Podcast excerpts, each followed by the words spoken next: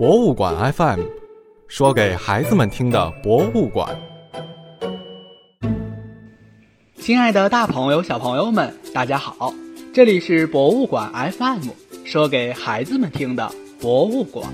我是柚子哥哥。暑假到了，好多小朋友们会利用这段时间出去旅行。有些小朋友选择看看自然风光，有些小朋友则会去瞻仰一下名胜古迹。那小朋友们在远行的时候会选择什么样的交通方式呢？现代科技的发展让人们的远行不再艰难，人们可以非常方便地乘坐飞机、汽车或者火车。那这里有一个问题要考考大家：飞机、汽车和火车三个。谁最先出现的呢？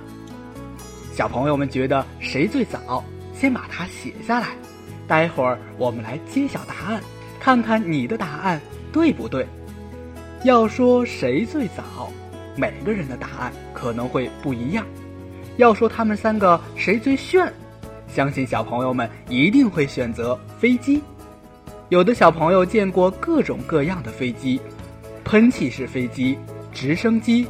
战斗机、轰炸机，甚至还有航天飞机可以飞到太空里去。不过，你肯定没听过喷气式火车、直升火车或者轰炸汽车、航天汽车。相比于其他两种地上的交通工具，飞机具有独特的优势。但是，世界上第一架飞机却并没有这么酷炫。一九零三年，莱特兄弟发明的第一架飞机试飞，在空中停留了五十九秒，飞行了二百六十米，跟慢跑的速度差不多。不仅速度慢，而且只能在空中停留很短的时间，样子也是特别的简陋。有兴趣的小朋友可以去找一找第一架飞机的图片来看一看。请小朋友们记住这个年份。第一架飞机，一九零三年。如果说飞机是最炫的交通工具，那么汽车应该就是最普遍的交通工具了。我们的生活中随处可见汽车，小轿车、大卡车、公交车、洒水车，还有各种的工程车辆等等。可是你知道吗？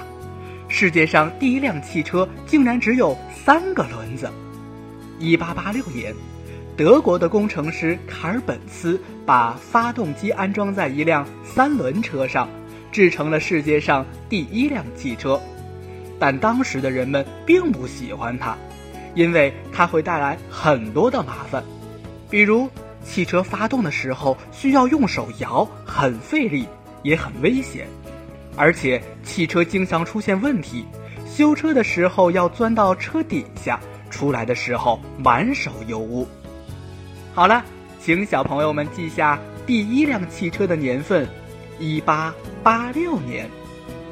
现在人们出门旅行越来越多的会选择高铁，高铁乘坐舒适，速度快，而且火车站一般都在市区，出行很方便。第一列火车刚诞生时又是什么样子的呢？一八一四年，斯蒂芬森的蒸汽机车火车头问世了。他发明的这个铁家伙有五吨重，车头上有一个巨大的飞轮，这个飞轮可以利用惯性帮助机车运动。